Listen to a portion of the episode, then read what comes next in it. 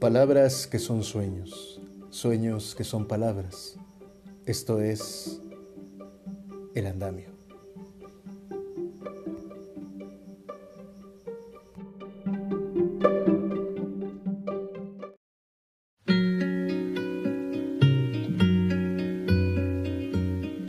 Tantas veces me mataron, tantas veces me morí sin embargo estoy aquí resucitando. Gracias estoy a la desgracia y a la mano con puñal porque me mató tan mal. Y seguí cantando, cantando al sol como la cigarra. Después de un año bajo la tierra igual que sobreviviente que vuelve de la guerra.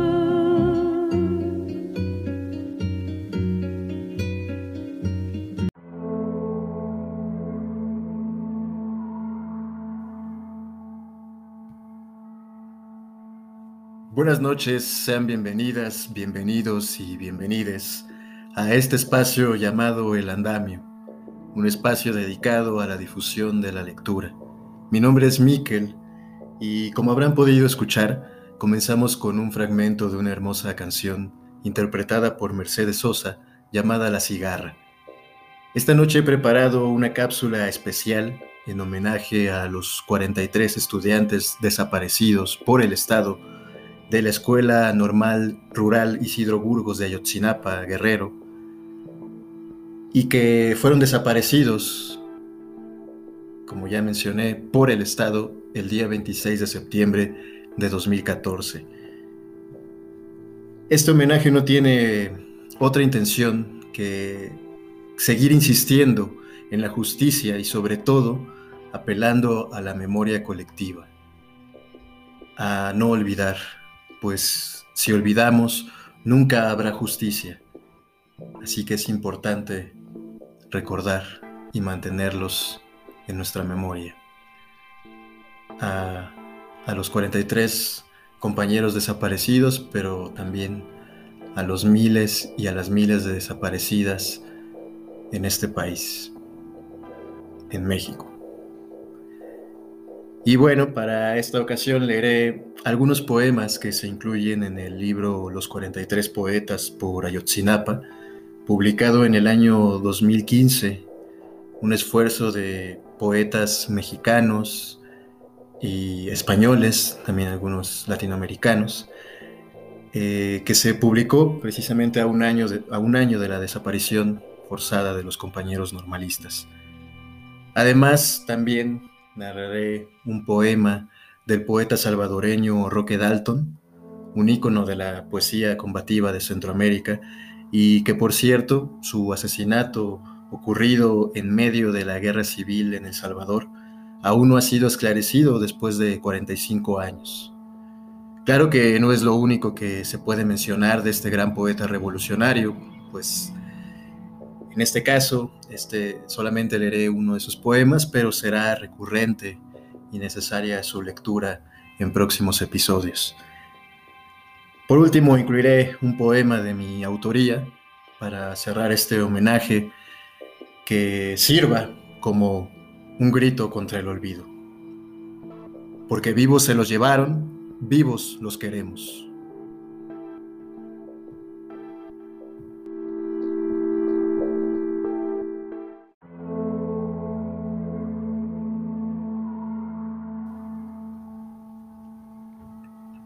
Cándida Irma Pineda, poeta zapoteca, Oaxaca, México. Mi madre descifró para mis ojos el lenguaje de las estrellas, depositó en mis oídos los cantos de la gente nube, me enseñó los signos de mi nombre, a usar el ajo en la comida, a medir el dulce y la canela, a evitar el limón cuando viene la regla, a no temer el crujido del techo de madera cuando la tierra tiembla.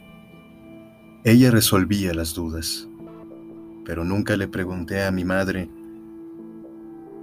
cómo transcurre la vida cuando los soldados se llevan al marido. Cómo se enfrenta a lo cotidiano, con la incertidumbre tras los pies a cada paso.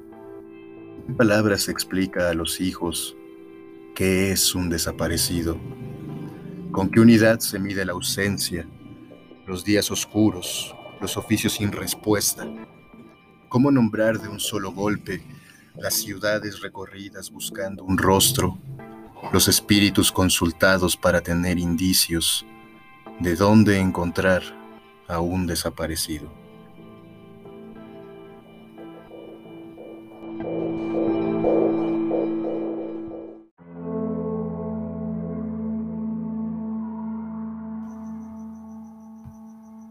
Del poeta zapoteco Javier Castellanos, ¿y nosotros?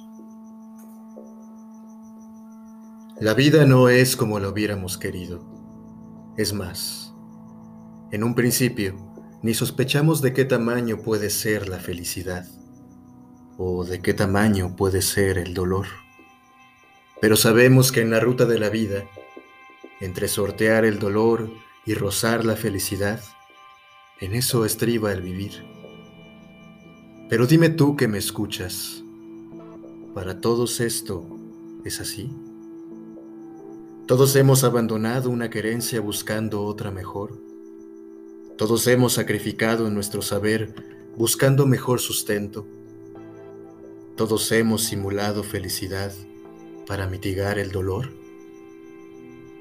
O habrá quien nace, crece y muere sin conocer lo que es buscar sin encontrar, sin saber lo que es intento, ya que todo está a la mano sin sentir el dolor ajeno, porque el corazón se ha congelado. Seguramente que de todo hay, pero ¿por qué a nosotros el dolor llega con insolencia, sadismo, impunidad, desprecios, injusticia, desnudo, analfabeto, ciego, desnutrido? Porque somos los de abajo, los conquistados, los despojados, esclavos de quienes hoy siguen detentando lo que fue de nuestros padres.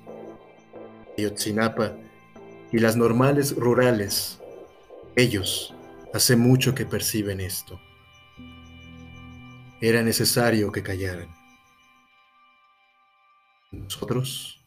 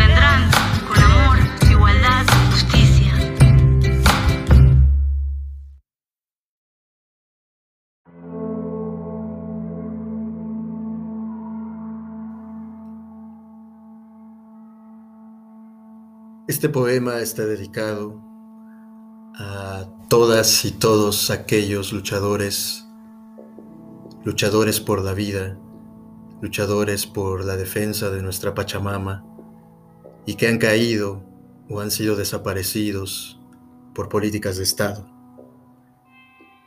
Este poema en particular está dedicado a Berta Cáceres, defensora de los ríos de Honduras, y que fue asesinada en el año 2015. También a aquellas y aquellos defensores de la tierra que han sido desaparecidos o asesinados en México durante los últimos años. La niña guardiana de los ríos. Mujeres guardianas de los ríos, lencas resisten alegres los embates del imperio. Mujeres hijas del maíz, afrontan el terror, siembran la semilla de lucha. Me lo dijo el río, gritó Berta, y su grito retumbó en todos los ríos y mares de los pueblos en resistencia. Te escucharon todos los rebeldes caídos por defender a la Pachamama. Con balas, callar tu boca quisieron por ser mujer, por ser lenca, mas ya navegabas por las aguas del río Hualcarque. Niña, tú lo sentenciaste, no nos queda otro camino más que luchar. La niña guardiana de los ríos, de Miquel Medina.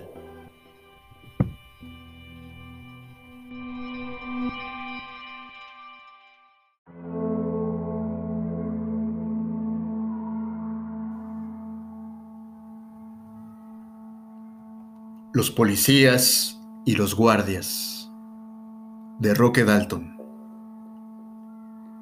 Siempre vieron al pueblo como un montón de espaldas que corrían para allá, como un campo para dejar caer con odio los garrotes. Siempre vieron al pueblo como el ojo de afinar la puntería y entre el pueblo y el ojo la mira de la pistola o el fusil. Un día ellos también fueron pueblo, pero con la excusa del hambre y el desempleo, aceptaron un arma, un garrote y un sueldo mensual para defender a los hambreados y a los desempleadores. Siempre vieron al pueblo aguantando, sudando, vociferando, levantando carteles, levantando puños, Muchos hijos de puta, el día les va a llegar.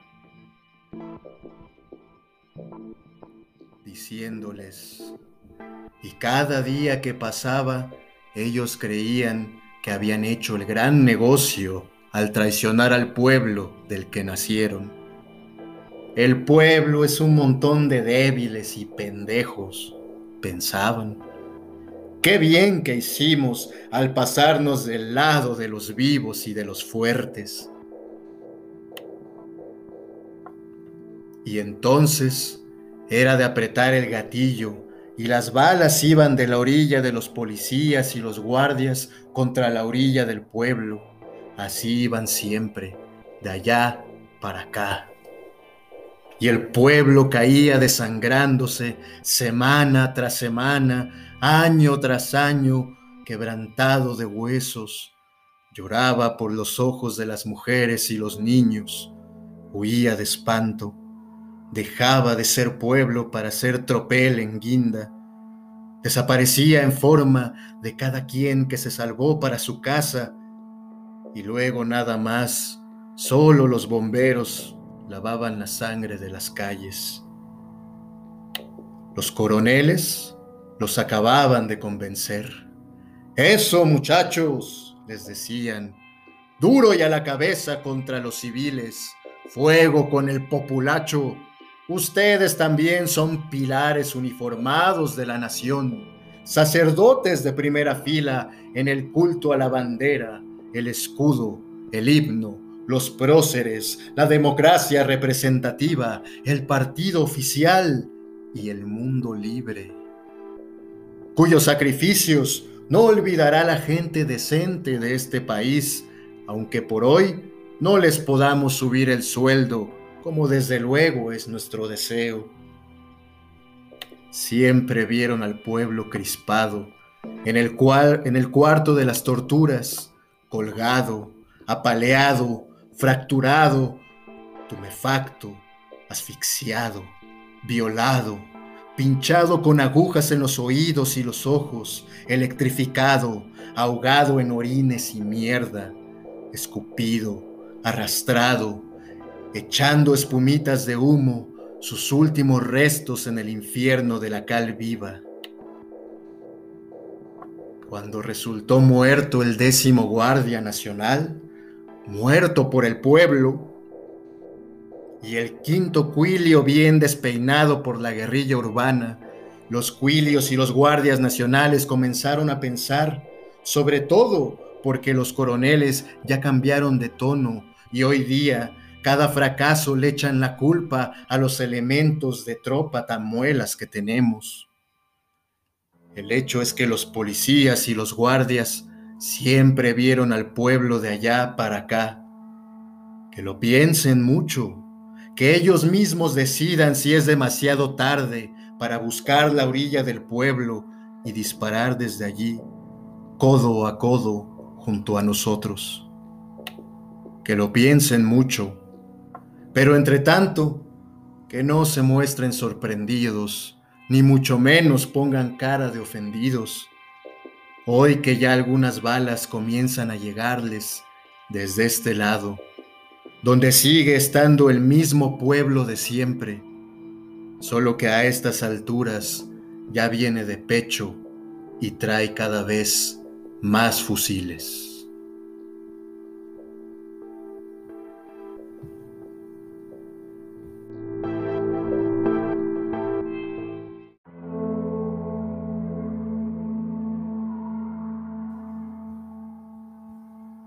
Catiparra, España.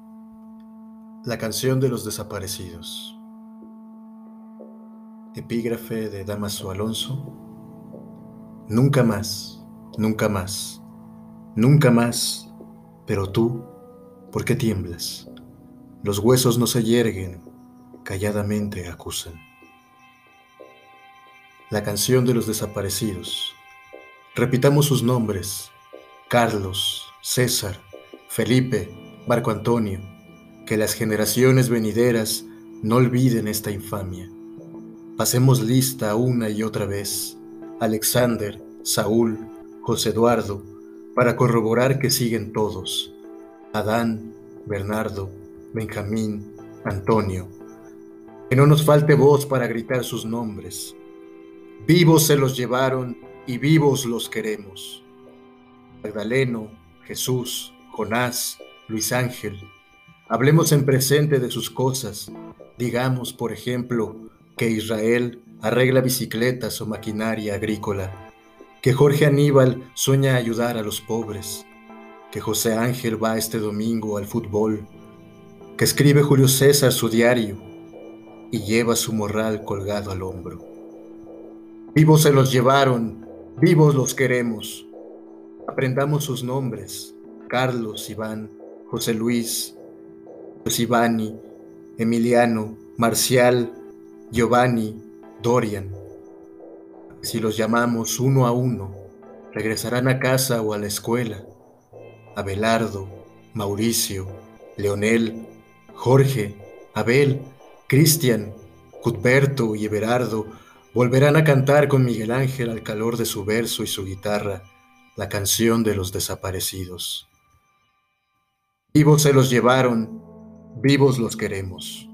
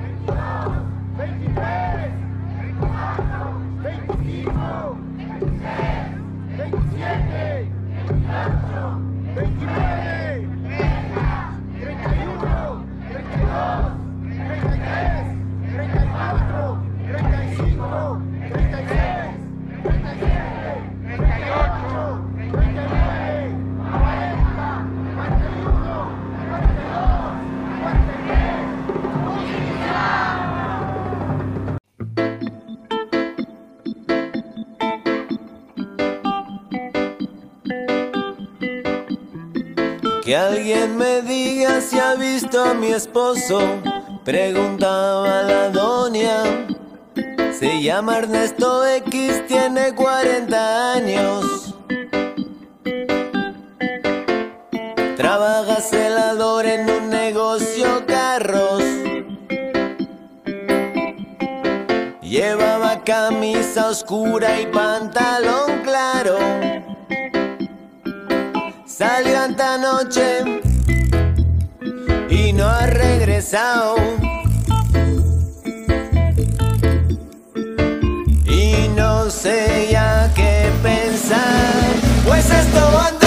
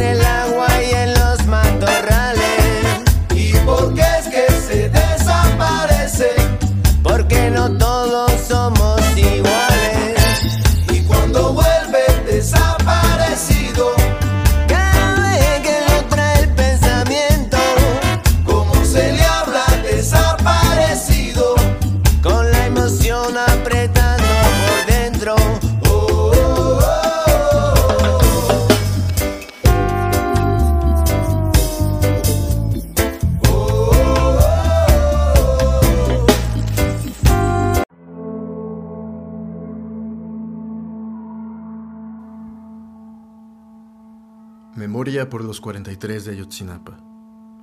Poemas, Cándida, Irma Pineda y nosotros, Javier Castellanos, La Niña Guardiana de los Ríos, Miquel Medina, Los Policías y los Guardias, Roque Dalton, La Canción de los Desaparecidos, Katy Parra. Fragmentos de música, la Cigarra, Mercedes Sosa, Fortus, Lengua Alerta, Los Desaparecidos, Sargento García.